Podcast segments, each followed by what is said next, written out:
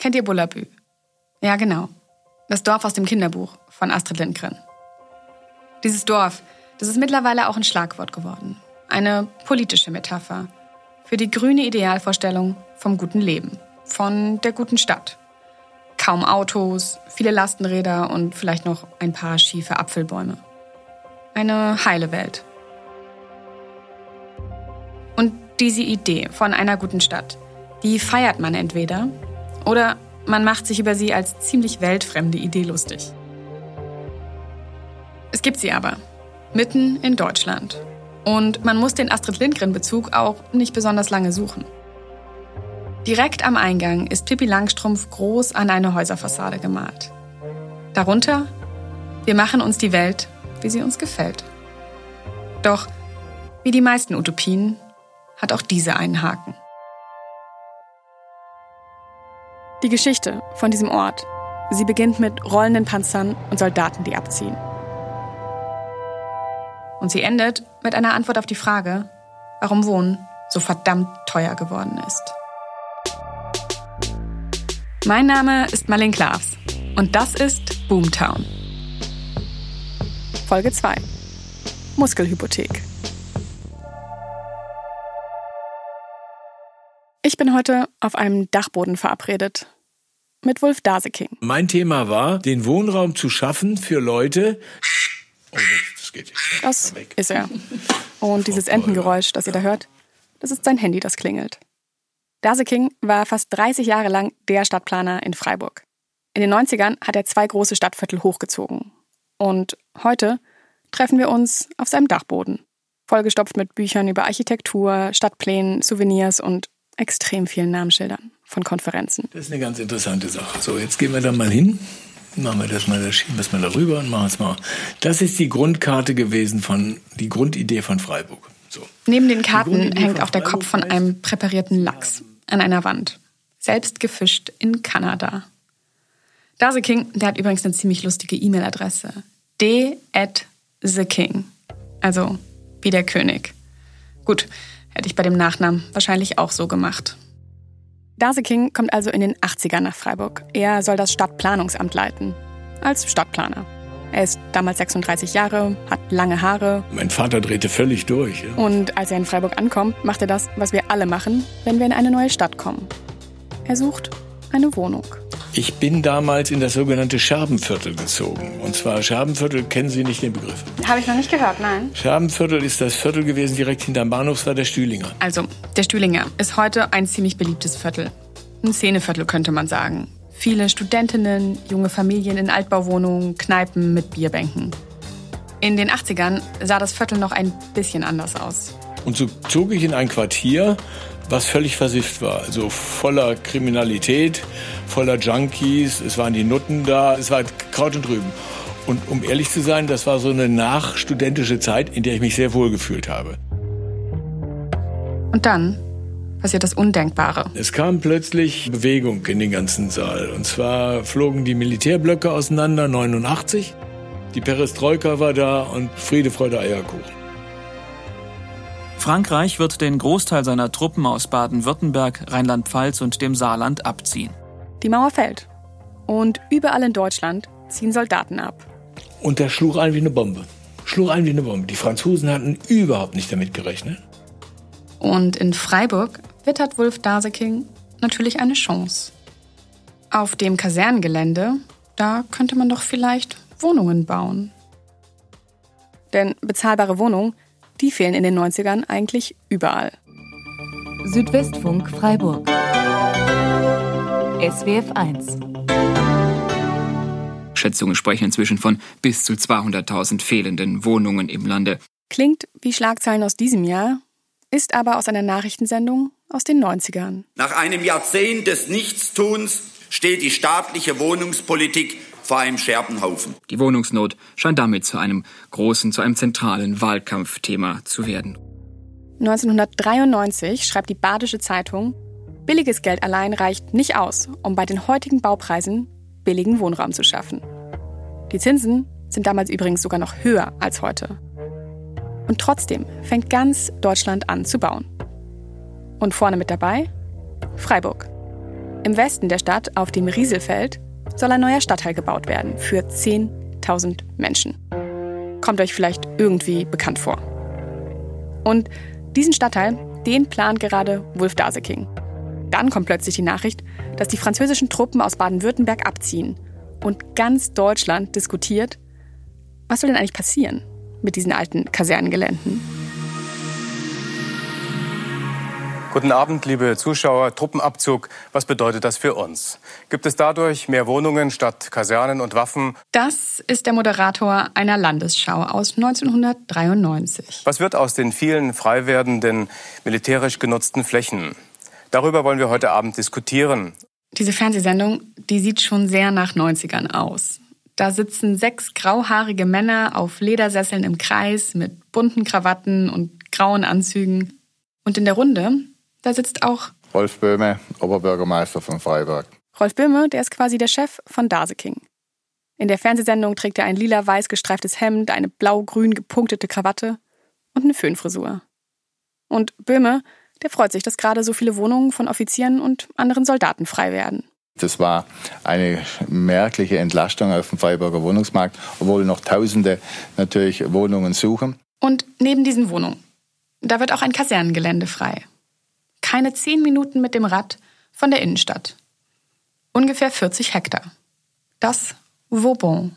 Das ist das alte Gelände gewesen da. Sehen Sie? Hier mit den Sportplätzen, hier sind jetzt die Dinger von Disch, hier ging es rein, hier sind die. Daseking und ich gucken auf einen alten Plan vom Kasernengelände. Man sieht ein paar Straßen, einen Sportplatz und, naja, eben Kasernen. Und dann war das allererste, diese Planüberlegung ging davon aus, wir reißen die Kasernen ab. Da waren die aber schon drin. Dass das natürlich keine Freude aufkommen ließ, das war ja klar. Die, die da schon drin sind. Das ist die SUSI. SUSI, selbstorganisierte Siedlungsinitiative. Bevor die Stadt also mit ihren Planungen beginnt, gibt es schon andere Bewohnerinnen.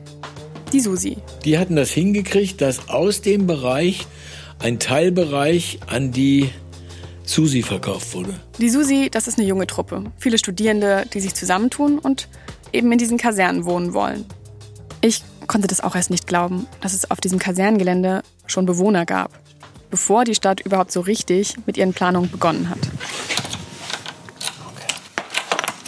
Deshalb habe ich nochmal im Printarchiv der Badischen Zeitung nachgeschaut. Der Geruch ist unglaublich. Den gibt es nur hier. Wonach riecht es, würden Sie sagen? Ja, es riecht nach alten Zeitungen. Und so riecht kein anderes Papier. Das ist schon sehr speziell. Ja, ja, ja. Ähm, ich gehe also mit dem Kollegen runter in den Keller, wir nehmen den Fahrstuhl und unten angekommen wühlen wir uns dann durch die Akten. Schauen Sie mal, das ist aber gar nicht übel. Das sind schon die Beschlussvorlagen aus dem Gemeinderat zur Entwicklungsmaßnahme Vauban von 2000. Von 2000, aber das davor ist dann früher, oder? Geht das, das müsste deutlich früher sein. Weil es war ja eigentlich 92. 2005. So. Hier sind wir 94. Mhm. Und ich werde tatsächlich fündig. Die Susi war wesentlich schneller als die Stadt. Schon 1990, also als die französischen Soldaten noch in Freiburg sind, machen sie eine Pressekonferenz und präsentieren, wie sie es selbst nennen, ihren Wohntraum Vauban. Ihre Inspiration? Eine Kaserne noch weiter im Süden des Landes. Die hatten im Hinterkopf das Gelände, das Cherisy-Gelände in, in Konstanz.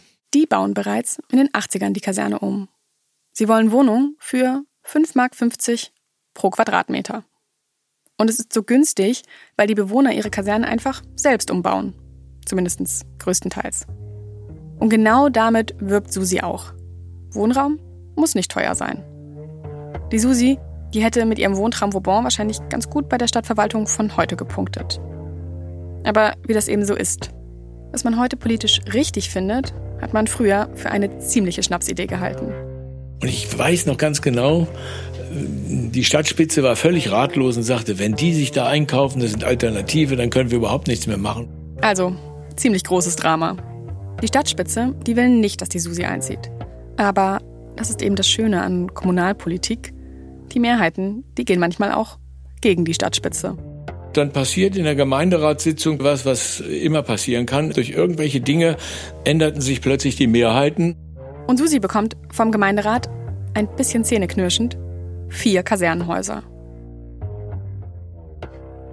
Stellt euch das mal vor. Da wird eine riesige Fläche in der Stadt frei und ihr seid schneller als die Verwaltung, macht eure Pläne und zieht als erstes in die Kasernen ein. Noch vor dem Spatenstich der Stadt. Eine ziemliche Sensation. Es ging dann schon krumpelig los. Es ging dann schon krumpelig los. Also es zogen dort Alternative ein. Die brachten dann mit Tiere, Wollschweine, Wagen, die zusammenbrachen und so weiter und so fort. Es wurde schon happelig. Die Stadt Freiburg wollte das nicht, dass sie die Häuser übernehmen, weil damals die Angst bestand, dass das andere Investoren im Vauban abschrecken würde, wenn da die sogenannten Chaoten einziehen. Das ist Helma Haselberger. Sie hat mehr als 20 Jahre in der Susi gewohnt. Die Panzer waren schon weg, als ich kam, ja. Aber es war noch ziemlich viel Erde überall sichtbar und ziemlich viel Löcher. Also wenn man da so drüber gelaufen ist, dann hat man immer ziemlich dreckige Schuhe gehabt. Mitten auf diesem matschigen Kasernengelände träumt die Susi von einer alternativen Wohnsiedlung, von Wagenburgen und vor allem von bezahlbaren Wohnungen. Und die Lösung der Susi lautet selbst anpacken. Also da gibt es eben auch so ein Konzept in Susi. Jeder, der dort einzieht, muss einmal 105 Stunden arbeiten für das Projekt. Sie nennen das Ganze Muskelhypothek. Also kein Geld auf der Bank, sondern naja, eben eigene Muskelkraft. Wird natürlich wesentlich billiger und geht besonders gut, wenn die Fassade schon steht, wie bei den Kasernen. Es ist dann fast wie auf dem Bauarbeiten nur dass sie ein bisschen später anfangen. Also nicht um 7 Uhr, sondern dass man wahrscheinlich eher so um, um 10 anfängt und vorher ausgiebig frühstückt. Aber ansonsten ist es im Grunde wie Bauarbeiten. Also Boden verlegen, streichen, Außenfassade, Innenwände, wie, wie auf dem Bau auch.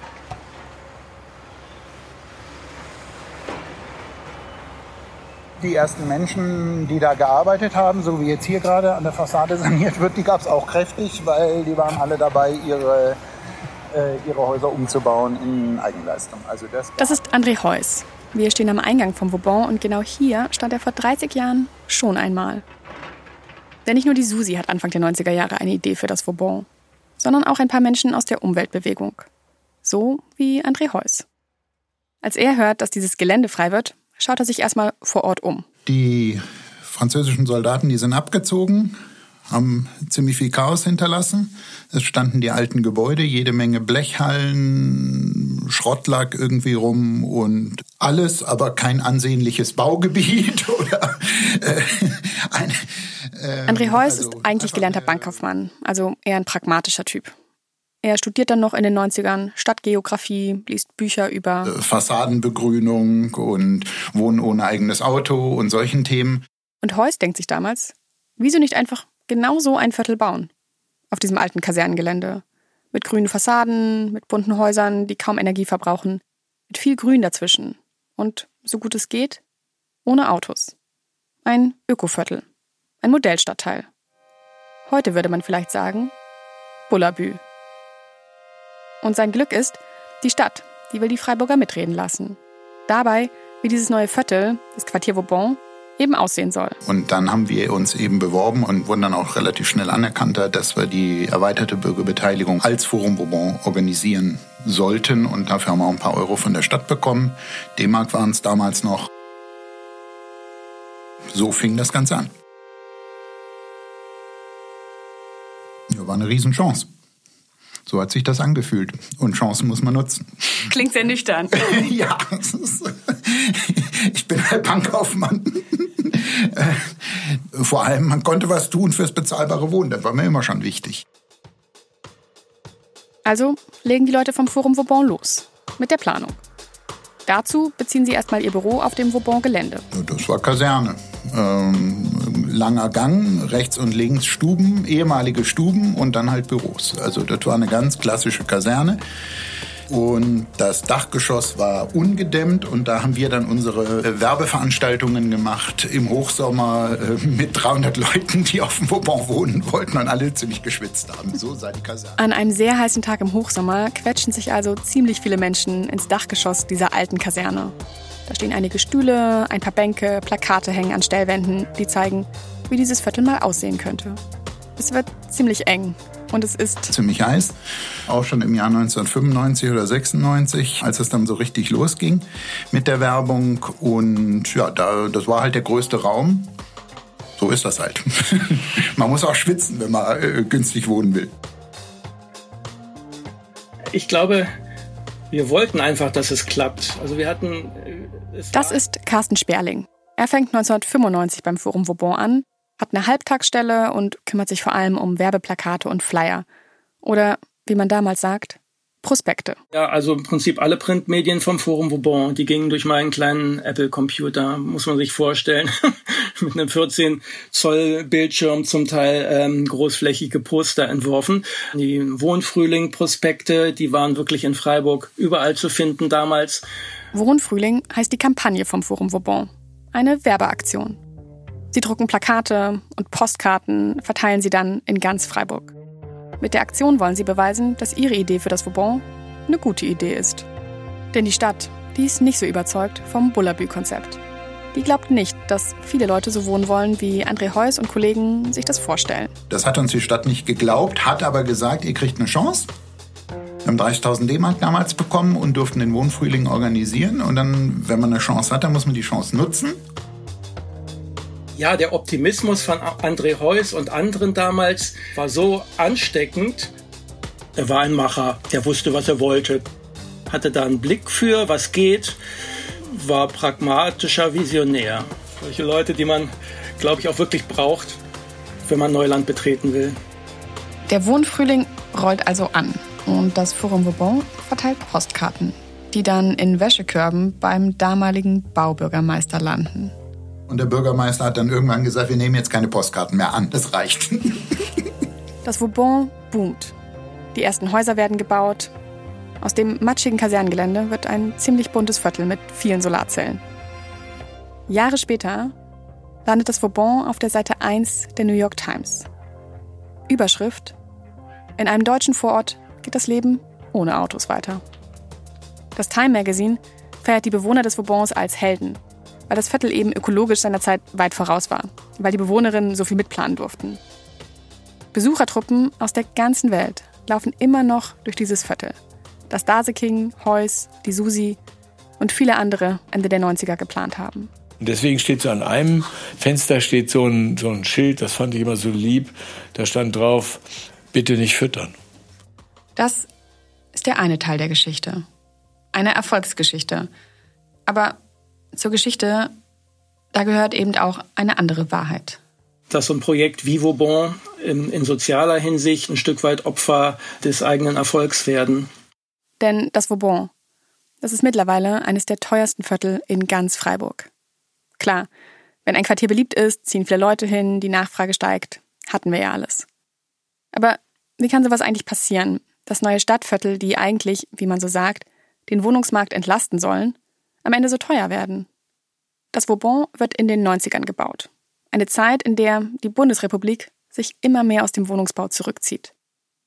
Ihr erinnert euch vielleicht an diesen Satz von vorhin. Nach einem Jahrzehnt des Nichtstuns steht die staatliche Wohnungspolitik vor einem Scherbenhaufen. Das ist der wohnungsbaupolitische Sprecher der SPD im Landtag in Baden-Württemberg. Er sagt das 1992. Damals regiert Helmut Kohl und, naja, er will weniger Staat und mehr Markt. Und ab den 80ern fördert der Staat immer weniger Miet- oder Sozialwohnungen. Die Regierung will, dass die Deutschen ihre Häuser selbst besitzen. Und deshalb fördert sie verstärkt Eigentum. Also die Förderung sowohl vom Bund als auch vom Land war ganz klar ausgerichtet auf selbstgenutztes Wohneigentum. Da ist 99 Prozent der Gelder hingegangen. Deutschland ist, wisst ihr bestimmt, eine Mieternation. In den meisten Städten mieten ungefähr 80 Prozent aller Menschen eine Wohnung. In Freiburg sind es 65. Und das will die Bundesregierung damals ändern. Man will vor allem Eigenheime fördern. Und dafür ist man bereit, sehr viel Geld zu zahlen. Die Eigenheimförderung ist eine der teuersten Subventionen, die jemals in Deutschland gezahlt wird. Als diese neuen Stadtviertel in den 90ern entstehen, da wird viel Eigentum gebaut. Wir sind Land der Häuslebauer hier und dementsprechend gab es nur sehr wenig Fördergelder für geförderte Miete. Und die geförderten Mietwohnungen im Vauban oder im Rieselfeld, die muss gar nicht zwingend die Stadt oder das Land oder der Staat bauen. Auch private Investoren können die bauen. Die kriegen dann staatliche Gelder. Unter der Voraussetzung, dass dafür die Mieten gedeckelt werden. 8, 10, 12, 15 Jahre. Das ist nochmal Wolf Daseking, der die beiden großen neuen Stadtviertel in Freiburg in den 90ern geplant hat. Das Vauban und das Rieselfeld. Da werden also Wohnungen hochgezogen, Blöcke und Straßen gebaut. Und damit der Staat nicht alles bauen muss, bauen die Sozialwohnungen eben auch private. Gefördert vom Staat. Dafür, dass sie die Mieten dann eben deckeln. Für eine gewisse Zeit. Das Problem ist, 10, 12, 15 Jahre ist wahnsinnig schnell vorbei. Und dann ging die Reise ab. Und da fing eine Art auch von Spekulation innerhalb des Rieselfeldes an. Die Stadtviertel werden also gebaut. Sie werden von einer großen, matschigen Baustelle zu etwas, was wirklich nach einem neuen Stadtviertel aussieht. Immer mehr Leute ziehen hin und dann sind die 15 Jahre irgendwann vorbei. Und die Bindung läuft aus. Und jetzt kommt der Punkt, wenn die Baupreise bzw. die örtliche Situation so ansteigt, dass sie sagen können, ich erhöhe meine Miete und dann können sie ihr, ihre Wohnung auf dem Markt für den dreifachen Preis verkaufen, dann nützt ihnen auch kein Förderungsprogramm. Da geht dann die Spekulation rein. Und dagegen ist leider kein Kraut gewachsen. Das weiß ich insofern, weil ein Freund meines Vaters, der kam ganz stolz und sagte, ich mache sowas und nach acht Jahren bin ich dann draußen, dann verkloppe ich das oder was. Da haben die einen riesen Reibach gemacht. Das, was Daseking beschreibt, passiert überall in Deutschland. Wohnungsunternehmen oder Investoren können also eine Wohnung bauen, kriegen staatliche Förderung aber nach 10, 12, 15 Jahren läuft die Bindung aus. Und die bezahlbare Wohnung, die ist dann nicht mehr so bezahlbar. Ich habe mal bei einem großen Immobilienmakler geguckt, wie viel man so zahlt pro Quadratmeter. Im Vauban 15,91 Euro. Fast 6 Euro mehr als der Freiburger Durchschnitt. André Heuss, der will aber, dass im Vauban dauerhaft bezahlbare Wohnungen stehen. Wir haben aber von Anfang an gesagt, es braucht in jedem Fall auch Mietwohnungen, weil es gibt Leute, die können sich kein selbstgenutztes Eigentum leisten. Die sind, haben einfach das Geld nicht. Heuss gründet also eine Genossenschaft, die Genova. Und ich war Vorstand da und war für die Finanzen zuständig und für die Werbung von Mitgliedern. Das waren die Dinge, die ich äh, gut kann. Und für die Genossenschaft kriegt er auch Fördergelder, zum Beispiel vom Bund. Denn ohne Förderung, das ist damals nicht wirklich anders als heute, ist es nicht so einfach zu bauen bis die Förderung 1998 gestrichen wird. Ziemlich plötzlich. Kommt euch vielleicht irgendwie bekannt vor. Ging Jörg Runte in München aus Folge 1 ja ähnlich. Die Genova, die Genossenschaft von Heuss, hat dann drei Wochen Zeit, um sehr viel Geld zusammenzukratzen. Denn es fehlen zwei Millionen D-Mark. Naja, wenn man seine Finanzplanung auf dieses Förderinstrument abstellt und es wird von einer Woche auf die andere gestrichen, ich glaube, es waren sogar nur zwei Wochen. Das ist nochmal Carsten Sperling, als André Heuss erfährt, dass die Förderung wegbricht, vom einen Moment auf den anderen, trommelt er alle Leute zusammen. Und André hat den Genossen, die sich denn getroffen haben, erklärt, jo, so wollen wir jetzt diese Kampagne starten. Das ist jetzt unser Fahrplan und haltet euch bereit, weiß ich, ab, ab Samstag oder ab Sonntag müsst ihr ausschwärmen und die Prospekte verteilen. Die Kampagne heißt Anschieben. Nachts sitzen sie an den Texten für die Flyer. Und am nächsten Morgen werden die, die Daten in die Druckerei transferiert. Der Transfer geht nicht übers Internet, was es noch nicht gab, sondern per Fahrrad. Sperling greift sich also die große Festplatte, schwingt sich auf sein Rad und fährt zur Druckerei. Es war eine kleine Druckerei, die hat das eben von heute auf morgen gedruckt. Da konnte man das schnell einschieben und dann haben die die Genossen noch in der Druckerei gestanden und die, die Seiten einsortiert und sind dann ausgeschwärmt und haben haben in Freiburg die Prospekte verteilt. Sie laufen durch ganz Freiburg, von Briefkasten zu Briefkasten und verteilen ihre Prospekte. Aufgedruckt ist die Telefonnummer der Genova. Und wer anruft, der landet bei André Heuss. Und André Heuss, der saß anderthalb Wochen durchgehend fast am Telefon und hat Fragen beantwortet. und dann haben wir es geschafft. Zwei Millionen D-Mark. Hatten dann noch drei Wochen Zeit und konnten zwei Millionen Euro in dieser Zeit noch einsammeln, sodass wir wenigstens mal die beiden Bauabschnitte für diejenigen, die die Genossenschaft gegründet haben, hingekriegt haben. Aber wir hätten gerne noch deutlich mehr Mietwohnungen gebaut. Äh, die Kritik am Vauban, dass es zu wenig Mietwohnungen gibt, die hat mit mir nichts zu tun.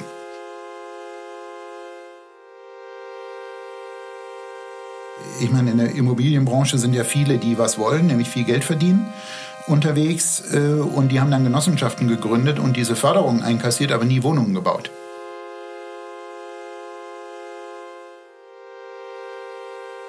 So, und das waren Kapitalanlagebetrüger, nichts anderes. Und dann hat der Gesetzgeber gesagt, also sorry, so geht das nicht, wir schaffen das Gesamte ab. So, und dann diejenigen, die wirklich Mietwohnungen bauen wollten im großen Stil, so wie wir, wir waren die Doofen.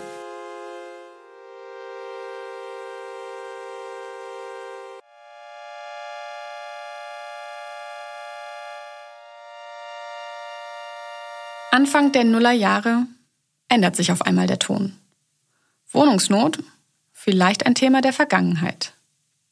Denn Deutschland schrumpft. Und man hat damals auch geglaubt, äh, dass die Bevölkerung ja abnimmt in Deutschland und dass äh, man jetzt noch eine bestimmte Anzahl von Jahren was machen muss und dann ist gut. Das ist der damalige Oberbürgermeister Dieter Salomon. Man kann das auch im Amtsblatt der Stadt nachlesen.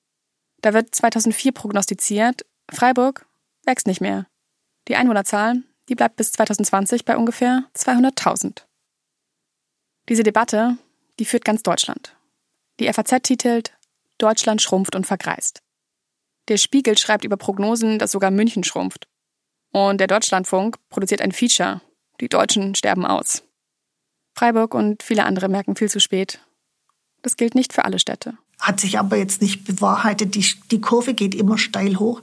Das ist nochmal meine Kollegin, Simone Lutz. Offensichtlich ist die Stadt so beliebt, dass die Wohnungsnot ihr ständiger Begleiter ist.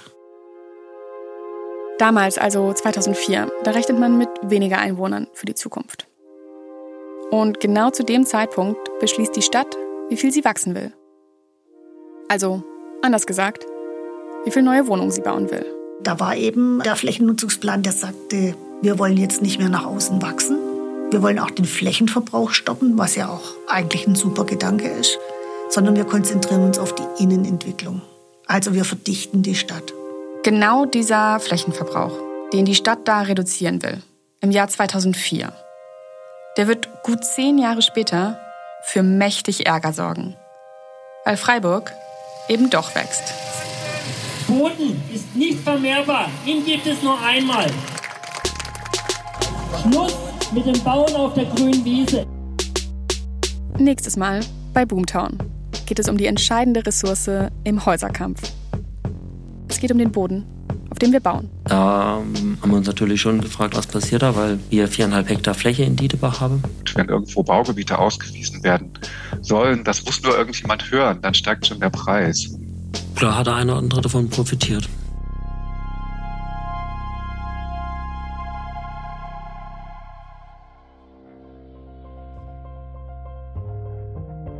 Boomtown ist eine Produktion der Badischen Zeitung. Host, Skript, Recherche und Schnitt Marlene Klavs. Redaktionelle Unterstützung Lisa Böttinger und Florian Kech. Coverart Katharina Dörr. Musik Milan Hauke und Andreas Hofstetter. Vielen Dank an alle Gesprächspartner und Gesprächspartnerinnen, auch die, die nicht im Podcast zu hören sind.